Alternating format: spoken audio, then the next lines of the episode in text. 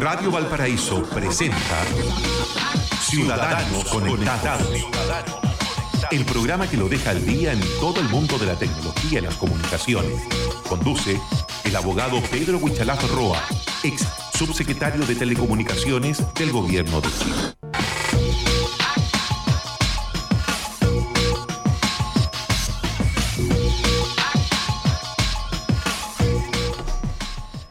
¿Cómo les va? Muy buenos días. Los acompañamos en, eh, nuestro espacio, por supuesto, Ciudadanos Conectados, para hablar de los avances en tecnología. Nos acompaña Pablo Ramírez, por supuesto, está junto a nosotros. Y también el abogado Pedro Huichalaf Roa, ex subsecretario de Telecomunicaciones.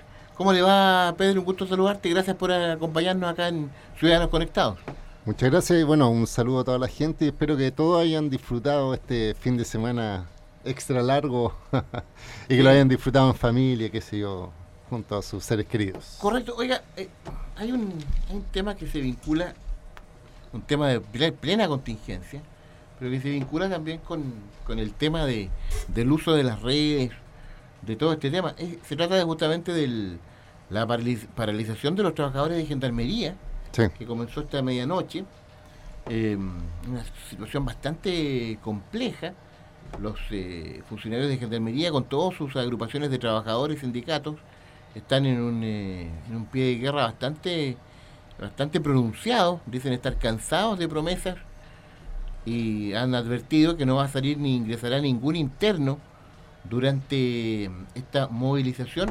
Pero hay un tema eh, que en su momento una, una, ex, una ex directora ha tenido varios episodios, el, el conflicto con los los gendarmes este año, una ex eh, directora habría intervenido en el uso de las redes sociales de los de los trabajadores. Ahí hay un tema también que tiene mucho vínculo con lo que se discute hoy, se debate a todo nivel, Pedro Buchalaf. Sí, mira, efectivamente hay que ver eh, que hoy día Gendarmería está en paro. Esto se formó hace un par de días que tomaron esa decisión y que afecta a todo un sistema penal en el sentido de traslado de imputados, de condenados, de personas que están siendo detenidas por eh, circunstancias que tienen que estar ante tribunales. Y eso genera obviamente un, problema de logística. Pero hay que pensar que Gendarmería está desde hace mucho tiempo con distintos problemas, pero el punto que tú mencionas dice relación con el uso de redes sociales y esto fue una cosa que a mí me llamó la atención. De hecho, me consultaron algunos vinculados o dirigentes y les di mi opinión y de hecho actuaron de esa forma. Y que fue justamente cuando los dirigentes empezaron a coordinarse con otros dirigentes nacionales de Gendarmería, eh, salió un instructivo por parte de la autoridad mm, eh, prohibiéndole el uso de redes sociales a los dirigentes de Gendarmería para evitar un daño eh, institucional y de imagen. Es decir, este instructivo que yo lo estuve, que lo leí, que me lo mandaron para, para ver un análisis un poco jurídico respecto a la validez, argumentaba que Gendarmería forma parte de un órgano eh, eh, un órgano institucional jerárquico y no deliberante. Ese era como el, el concepto. Y por tanto, la ese entonces directora nacional eh, informaba que estaba prohibido para los dirigentes eh, usar redes sociales, manifestar sus opiniones y utilizar, por ejemplo, eh, ya sea redes como Twitter, Facebook o WhatsApp, para realizar, en este caso, convocatorias o actividades, porque ella mencionaba que la labor de ello era el trabajo como gendarme y por tanto no dar opiniones hacia afuera respecto a esto. Eh, en su momento yo mencioné que eso era abiertamente inconstitucional porque efectivamente puede que hayan eh, directivas o direcciones por parte de, la autoridad hacia los subalternos, por decirlo así, pero esto tiene que tener ciertas garantías, garantías constitucionales como la libre expresión o garantías constitucionales como no inmiscuirse también en comunicaciones privadas porque en definitiva eh, monitorear las conversaciones de ciertos dirigentes, monitorear conversaciones de funcionarios, ya está, es bajar a, la línea de la censura y obviamente nos trae recuerdos de antaño donde se realizaban ese tipo de investigaciones. Entonces yo creo que lo que hicieron los gendarmes me pareció que era lo adecuado. Yo recomendé que un recurso de protección tenía que ser interpuesto a nombre de, los, funcionarios en contra de la autoridad con el antecedente de este eh, instructivo y resulta ser que al menos la Corte de, Apelaciones acogió el recurso, eh, en este caso señalando de que era inconstitucional este tipo de normativa eh, y eh, obligando al restablecimiento del derecho, en este caso a que quedara sin efecto esa orden. Y bueno, hay que ver si es que Gendarmería a través de las instituciones o el Consejo de Defensa del Estado, en este caso yo creo que tendría que representar Gendarmería, va a apelar o no a esta resolución.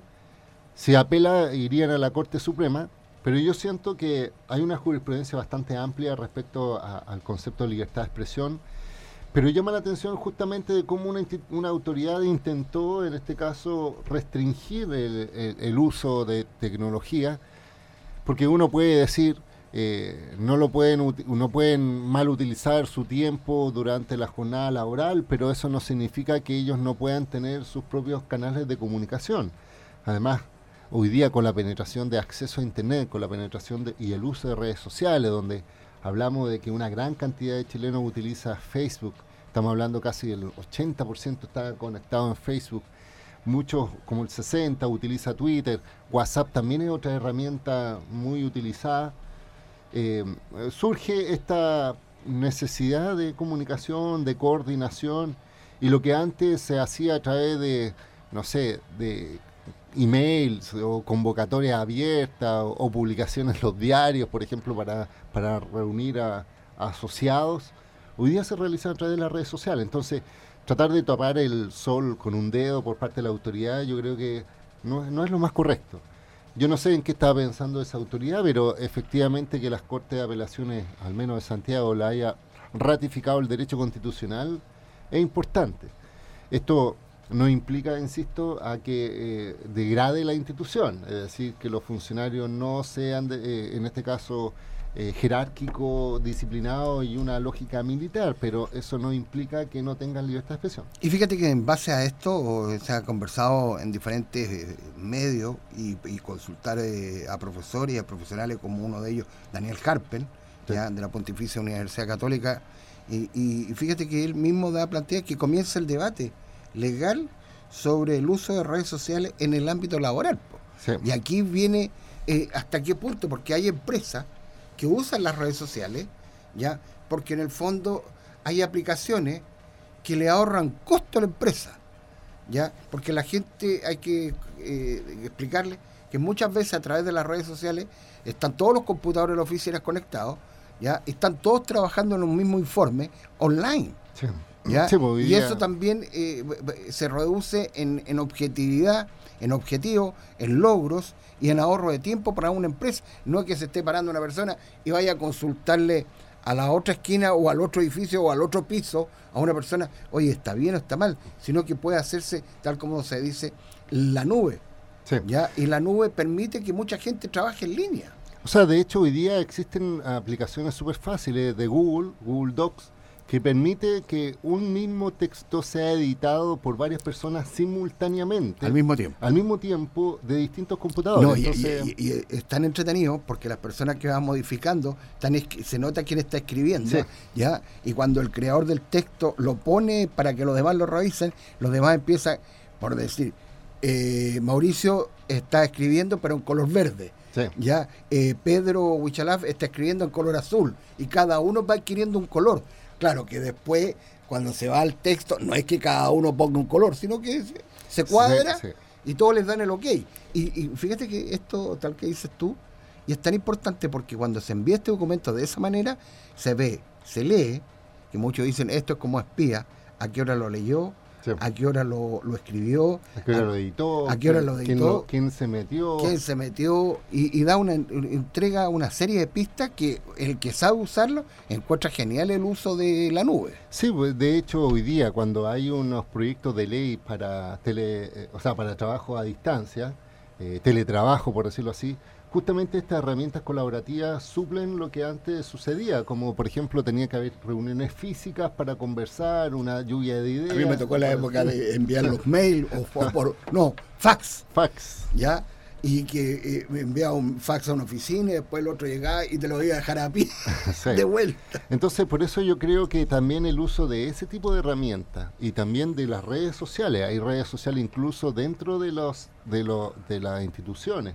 Hay aplicaciones de comunicación privada, por decirlo así, en que la gente se comunica, pero además eh, tu legítimo derecho de manifestar tu opinión hacia afuera, asumiendo las responsabilidades, porque obviamente si una persona utiliza redes sociales para, en este caso, por ejemplo, entregar información confidencial hacia afuera, hay una responsabilidad contractual de por medio, o cuando lo utilizas, siempre se ha discutido también, para fines distintos a, a tu jornada laboral. Por ejemplo, eh, se, ha establecido que, por ejemplo, las cuentas o la esto por Contraloría, las redes sociales de los servicios públicos solo pueden emitir información relativa a su ámbito de competencia y no pueden utilizar para fines políticos. Por ejemplo, es una restricción que salió hace muy poco a raíz incluso de una discusión respecto uso eh, al, al, uso de distintas alternativas y donde, donde distintos ministerios daban una posición política sobre tema y Contraloría lo limitó. Entonces, yo creo que aquí hay un débil, o sea, hay, una línea muy débil para saber cuándo utilizarlo, cuándo no. Eh, incluso hay instituciones que contratan a personas que manejan las redes sociales. Y hay otras que probablemente no vean a las redes sociales como una herramienta útil, cuando yo creo que el mundo va hacia allá. Pero en este caso concreto de Gendarmería, a los cuales yo sinceramente, como yo le dije, les di mi opinión y apoyo la moción de que efectivamente luchen por su derecho, el sindicato también manifieste su posición, porque es una parte natural de un proceso de, de, requerimiento. Yo estaba escuchando que estaban pidiendo eh, que los contratos pasaran a, planta, que se le dé más garantía, que mejoren las condiciones. Y yo creo que eh, pensar, insisto, en que restringiendo el acceso a algunas eh, utilidades que hoy día están disponibles, en no entender el contexto, el ecosistema en el que se encuentra. Entonces, hoy día, cuando hay un concepto de transformación digital, cuando hay un concepto de incorporación de nuevas tecnologías, cuando hay un concepto de nuevas formas de relacionarse, estamos hablando en educación, estamos hablando en la empresa, en la familia incluso, hoy día cuando ya nos comunicamos con nuestros abuelos a través del WhatsApp y en una forma de comunicación mucho más eficiente que antes tenía que levantar el teléfono. Video WhatsApp en directo. Y videoconferencias. De hecho, yo, por ejemplo, he participado en muchas conferencias internacionales utilizando esta herramienta, cosa que antes no, no estaba limitado solo a, un, ejemplo, grandes eh, recursos, por ejemplo. Ah, esto no, no es ahora, esto más o menos hace unos ocho años atrás, eh, eh, usando estas nuevas tecnologías, yo tuve un problema de error en, en, el equipo. Ya yo tenía un equipo base en la casa, tengo un equipo base, y me contacté, con, como era un equipo Windows, me contacté con la plataforma Microsoft ¿ya? Y desde la plataforma Microsoft en Colombia entraron a mi equipo. Porque yo lo autoricé y me revisaron todo el equipo, ¿ya? Y me lo dejaron eh, ok y encontraron el error porque ya era reiterativo. Yo había enviado tres mails indicando el tipo de error y entraron desde Colombia a mi computador y en dos horas lo dejaron impecable. Sí, mira, y de hecho eso es una discusión que siempre me han preguntado varios trabajadores porque hoy día, incluso dentro del trabajo, es posible incluso remotamente los administradores de sistemas de mirar incluso las pantallas de, los, de los computadores de los funcionarios. O sea, es decir, tú estás trabajando y de repente mágicamente se, te, se mueve el mouse y hace operaciones y tú dices, oye, está poseído el computador. y no, es una persona que remotamente accede. Y ahí hay una, hay un, insisto, hay un cuestionamiento respecto a, medida intrusiva a la afectación de los derechos elementales de un trabajador, como la dignidad y el hecho de no sentirse observado en su trabajo. Eh, y además hay otros sistemas incluso automáticos que sacan pantallazos de tu computador cada cierto tiempo y lo, envían. Lo que se hace con el celular. Sí, y de hecho, esto, mira, yo tenía un amigo hace mucho tiempo que creó una aplicación que se llama Prey, que es un sistema antirrobo, pero más que antirrobo es para informar después de que si te roban un celular o un computador, envía información, por ejemplo... Saca fotografías. Saca fotografías, GPS, indica quién la... Entonces, de repente los ladrones toman el celular y lo están mirando y saca una foto y lo envía a, otro correo.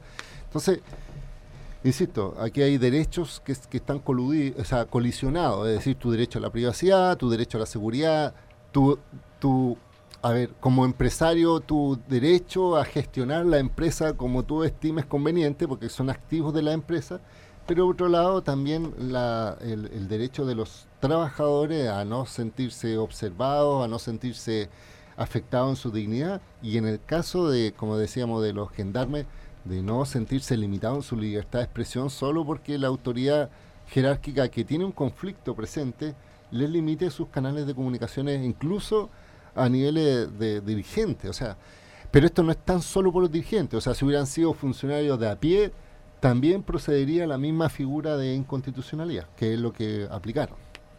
Muy bien, 11 de la mañana con 24 eh, minutos, estamos en Ciudadanos Conectados en Radio Valparaíso con Pedro Huichalaf Roa acá, conversando de temas vinculados con la tecnología acá en Radio Valparaíso.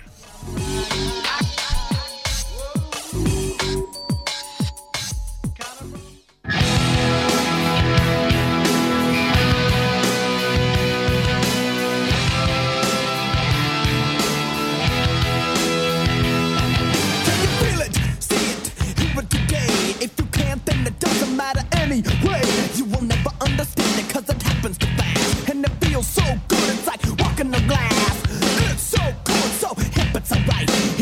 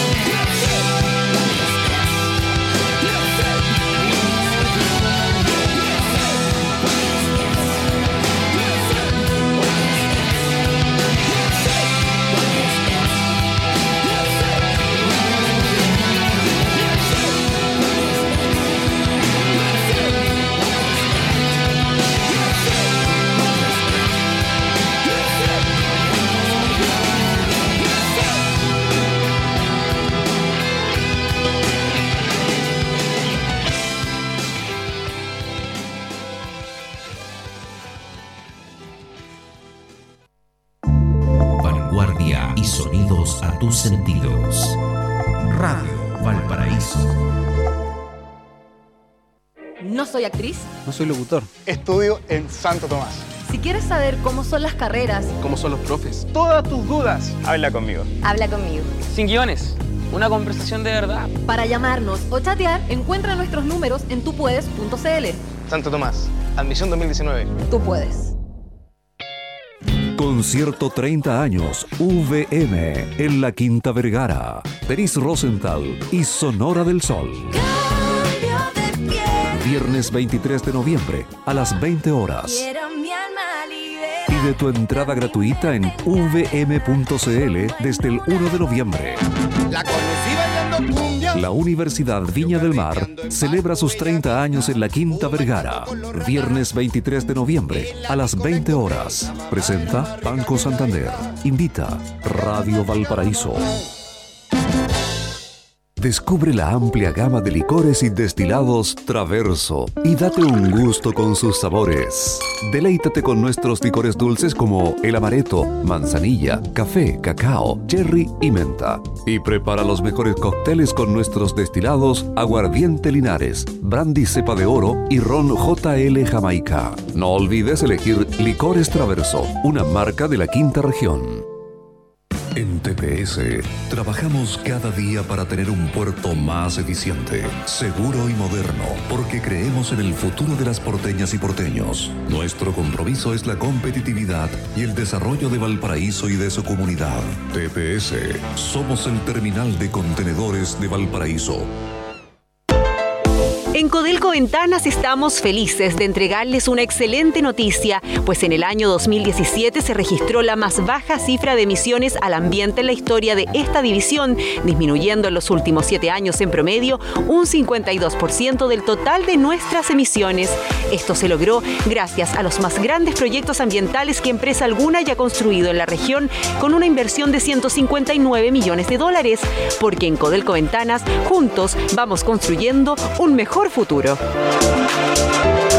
Acompañamos en el día más feliz de tu vida. Clínica Red Salud Valparaíso te invita a conocer nuestra maternidad todos los primeros jueves de cada mes a las 17 horas. Profesionales a tu cuidado, apoyo en el inicio de la lactancia materna, alojamiento compartido, Club Bebé Protegido. Visítanos en Avenida Brasil 2350 entre Avenida Francia y Calle San Ignacio frente a Metro Estación Francia. Para mayor información, visita nuestra página web www.clinicavalparaíso.cl Clínica Red Salud Valparaíso. Mejor salud para Chile. Autorepuestos MB. Muy bueno, muy barato. Afinamiento y mantención para su vehículo. Pastillas de freno, baterías, ampolletas, lubricantes, aditivos, filtros y accesorios. Autorepuestos MB.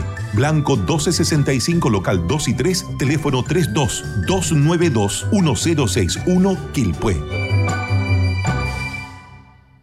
Son las 11 de la mañana con 31 minutos. El poder de los que saben escuchar. La banda sonora para tu imaginación. Radio Valparaíso está presentando Ciudadanos Conectados. Conduce el abogado Pedro Huichalaf Roa, ex subsecretario de Telecomunicaciones del Gobierno de Chile. Hi, it's rolling. I'm sorry, Charlie Murphy. I was having too much fun.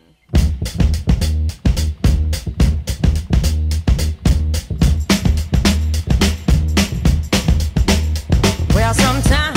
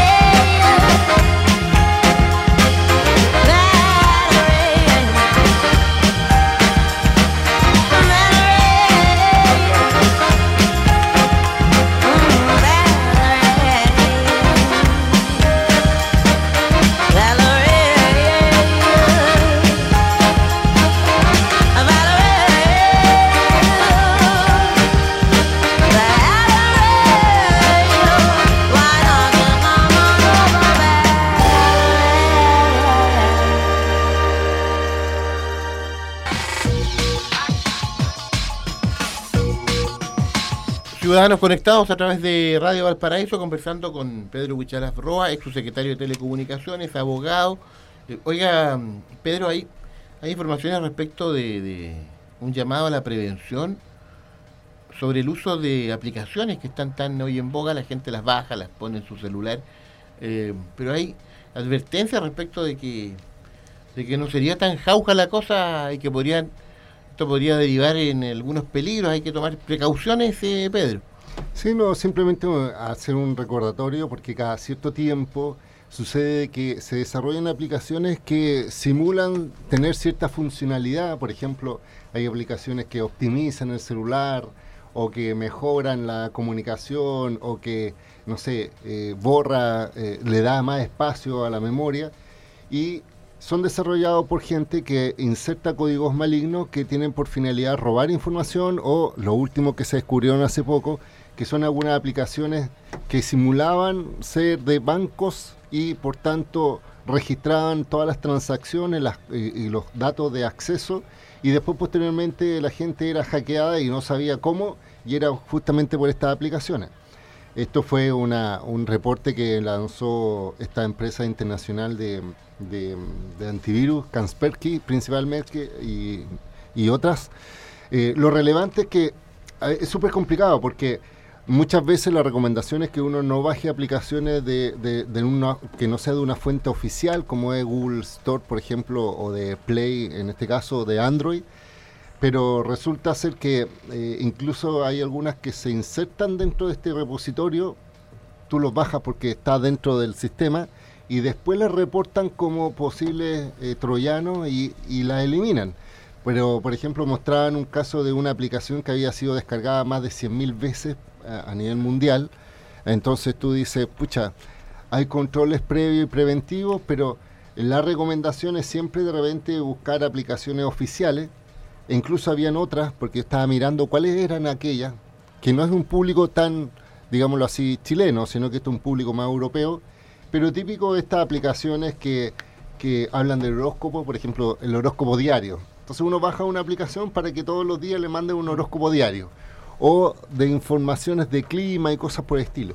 Y que en principio funcionan, pero por detrás traen insertos lo que se denominan troyanos. Y troyano en, en tema de seguridad de la información es un programa que oculta, porque esto viene de Troya, del caballo de Troya, claro. por eso se llama troyano, por eso no es un virus, porque los virus infectan. No, este robo de información. Sí, este, este oculta a un código maligno sobre algo que aparece como verdadero. Y también ocupa espacio Sí. y usa tu equipo. Entonces, nuestra recomendación es siempre eh, no bajar cualquier tipo de aplicación, aunque cuando uno navega a internet le dicen, por ejemplo, hay páginas que dicen, tu equipo está infectado, baja esta aplicación para desinfectar, qué sé yo. Todas esas cosas eh, están comprobadas que la mayoría son aplicaciones malignas, así que nuestra recomendación es que tengan cuidado, que utilicen las aplicaciones oficiales y que vean también los comentarios de la gente cuando vaya a descargar, sale siempre sale una calificación y salen comentarios de personas para efecto de que tenga mayor seguridad. Muy bien, ciudadanos conectados en Radio Valparaíso. Oye, hay otro caso que se vincula también con, con nuestra zona, porque se trata de una persona que estudió en la Universidad de Santa María, ingeniería en ejecución en informática, eh, Barbarita Lara, que también ha sido destacada a nivel internacional eh, sobre una supuesta, una, una aplicación con este tema de avisos de, de emergencias, en fin, eh, que fue destacada por el Instituto Tecnológico de Massachusetts. Eh, aquí hay un, hay un tema también que, que evidentemente merece ser con- comentado, Pedro. Sí, por supuesto. Mira, en primer lugar quiero felicitarla porque ella es una eh, profesional que junto con un equipo de, de otros eh, eh, personas que egresaron de aquí de la Universidad Federico Santa María, es decir, son de la región, desarrollaron una innovación que es la posibilidad de recibir mensajes de, de- de emergencia directamente en el celular sin necesidad de tener un plan de datos o sin necesidad de tener acceso a internet. De ello, de hecho, ellos la denominaron este sistema como Sistema de Información de Emergencia, el CIE, así lo, lo denominaron, y que es bastante simple, entre comillas, pero es una innovación que consistía en utilizar eh, las radios, o sea, las frecuencias de radio FM que están en el aire, que están funcionando. Eh, este sistema envía un mensaje codificado y el receptor, el celular, teniendo una aplicación, lo recibe y por tanto es posible que, por ejemplo, una autoridad, en caso de emergencia, pueda mandar paralelamente a este mensaje de alerta de emergencia que se envía en caso de tsunami, qué sé yo, pero esto obviamente sin costo para el usuario. Y eh, están así esta innovación que incluso INAPI, que es el Instituto Nacional de Propiedad Intelectual e Industrial, eh, le concedió la patente de innovación, de invención, es decir, ella es hoy día oficialmente una innovadora, una, una, en este caso, ella decía, siempre quiso ser reconocida como inventora, y esto ha generado que incluso sea reconocida tanto aquí en Chile como internacionalmente, porque además eh, hay un congreso mundial que se llama World Summit Award, que es como los, los premios de las innovaciones en materia de tecnología y telecomunicaciones, y ella está hoy día, ella y su equipo, dentro de los finalistas de ese evento. Independiente de que si reciben o no el premio, que sería muy merecido, lo relevante es que hay una lógica de colaborar con sistemas de emergencia, profesionales que son de la región, eh, es decir, eh, estudiaron aquí en la Santa María, eh, han salido otros innovadores y, también inventores de esa casa de estudio, pero también de otros de la región, que permiten mejorar la calidad de vida de las personas para el caso de emergencia, pero se puede extrapolar también para otro tipo de situaciones.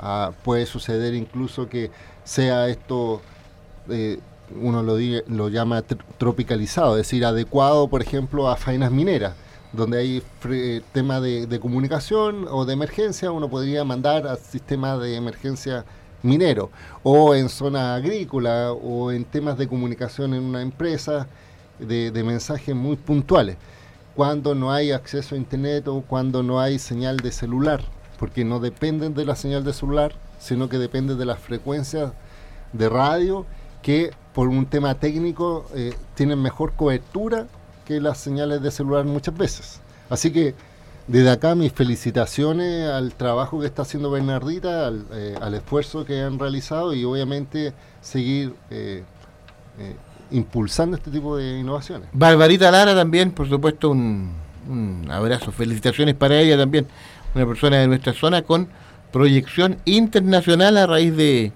esta aplicación tan valiosa. Ciudadanos conectados. Seguimos acá en Radio Valparaíso.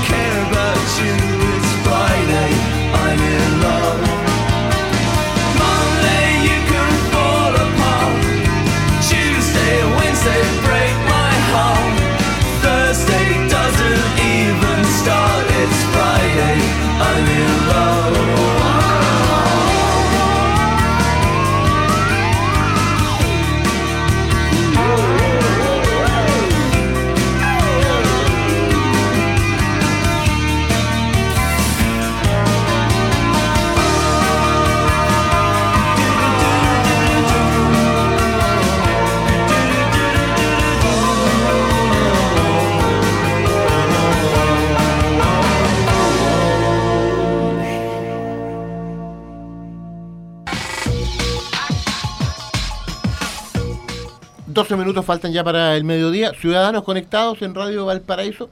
Eh, oiga, mm, Pedro, Pedro Huichalaf, eh, hay, hay novedades en la Unión Internacional de Telecomunicaciones, sobre todo por porque están ahí ocupando puestos importantes mujeres, que también ha sido un, un tema trascendente. La, la UIT, Unión Internacional de Telecomunicaciones, es el, es el organismo especializado en telecomunicaciones de la ONU. Eh, Interesante tema, Pedro. Sí, mira, dos cosas. Primero hay que mencionar que la UIT, como tú lo mencionas, es un organismo internacional que, pa- para hacer un poco de historia, parten con el tema de los telégrafos. Esa es la historia base de la UIT, eran las telecomunicaciones de telégrafo. Y después obviamente se modificaron y hoy día es como el organismo mundial que regula eh, el tema de los estándares, el fomento, el tema de la conectividad eh, a, nivel de gobierno, porque está constituido solamente por gobierno. Y cada cuatro años se, se realiza una definición del directorio de la UIT, por decirlo así, y el del secretario general de la UIT. Y esto es muy relevante porque en definitiva los distintos países tienen que votar por los representantes. De hecho, me imagino que Chile fue, porque no ha habido ninguna noticia de lo que sucedió acá en el país, ni la forma en que haya votado, pero bueno, eso es otro cuento. Resulta que eh, se realizó en Dubái eh, la última encuentro, esto fue hace un par de días, dos, tres días atrás, y eh, eh, hace cuatro años había elegido a un, a un chino, en este caso como secretario general, que se llama Houlin Chao, que yo, mira, y esto es un, un poco de historia, pero a mí me tocó a representar a Chile en la UIT en la última elección. Sea, yo fui personalmente y voté en esa oportunidad como subsecretario porque es el representante de Chile ante la UIT. Ah, Obviamente con trabajo de, la, de conjunto con Cancillería, etcétera, porque es un tema internacional. El tema está en que en ese momento se había votado por este chino y en esta oportunidad, debido al éxito de su trabajo, porque eh, avanzó mucho en tema de promoción, de estándares, etcétera, eh, se religió nuevamente al Howlin Chao como secretario general. Pero lo relevante es que eh, por primera vez se elige una mujer como parte también del directorio de la UIT. O sea, desde que se está esta, esta organización, estamos hablando de, de muchos, muchos años, nunca había habido una mujer dentro de sus integrantes y resulta que ahora se eligió a una norteamericana eh, que se llama Doreen Bodgan Martin eh, para que ella sea parte del directorio, en este caso de la Oficina de Desarrollo de las Telecomunicaciones, y obtuvo 95 votos, dicen. Es la primera mujer elegida en la historia y por tanto hay un reconocimiento. Probablemente hay una brecha muy enorme en materia de telecomunicación y tecnología para el fomento de las mujeres. Recién hace poco estábamos hablando de Barbarita Lara como innovadora, es decir, cómo las mujeres hoy día están posicionándose válidamente, y me parece súper correcto, en materia de tecnología y en telecomunicaciones, y cómo hoy día, después, en un organismo internacional, eh, donde participan más de 193 Estados miembros, se haya votado eh, por un proyecto eh, de elegir a, a esta niña, a esta mujer, en este caso, como directora y en este caso insistir en mantener como secretario general a- al chino Jaolin Chao. Así que yo creo una buena noticia porque me consta que hubo un buen trabajo por parte de la UIT en cuanto a las organizaciones, a destacar eh, los estándares, eh, sobre todo ahora que estamos hablando del desarrollo del 5G, de nuevas tecnologías, de trabajo, en este caso multinacional, de proyectos de fibra óptica internacionales, eh, que pasa obviamente por una validación internacional de la UIT, eh, que se haya elegido al secretario y además a esta primera mujer en la historia, me parece mu- muy relevante y digno de destacar en un espacio como este. Pedro Buchalaf Roa, Ciudadanos Conectados. Pedro, eh, nos reencontramos el próximo lunes acá. Gracias por, por vuestra información y, y vuestra compañía acá en Ciudadanos Conectados en Radio Valparaíso. Estaremos en contacto en cualquier momento si es que surge alguna eh, información que amerite comentarla, por supuesto, en el plano tecnológico. Eh, información general, declaran alerta temprana por altas temperaturas en la región metropolitana y en Valparaíso. Esto va a contar de mañana y hasta el jueves. Eh, en fin. Y prepare a- para a el paraguas. Sí, hay que estar preparado para los, los cambios climáticos. Pedro Buchalaf, los puntos de contacto, gracias por acompañarnos. Sí, por supuesto, en Twitter arroba Wichalaf, en Facebook Pedro Wichalaf y en Triple internet www.wichalaf.cl, así que ahí nos estamos encontrando y pueden escuchar este audio y los anteriores en la página web. Muy bien, hasta pronto, Pedro. Nos despedimos. Gracias a mm, Rolando Pérez en la sala de control. Usted siga en sintonía de toda la programación de Radio Valparaíso. Ya viene Telmo Aguilar con dimensión latinoamericana. Hasta pronto, Pedro. Chao, Pablo. Chao, chao. Nos vemos. Radio Valparaíso presentó Ciudadanos, Conectados, el programa que lo deja al día en todo el mundo de la tecnología y las comunicaciones. Conduce el abogado Pedro Huichalaf Roa, ex subsecretario de Telecomunicaciones del Gobierno de Chile.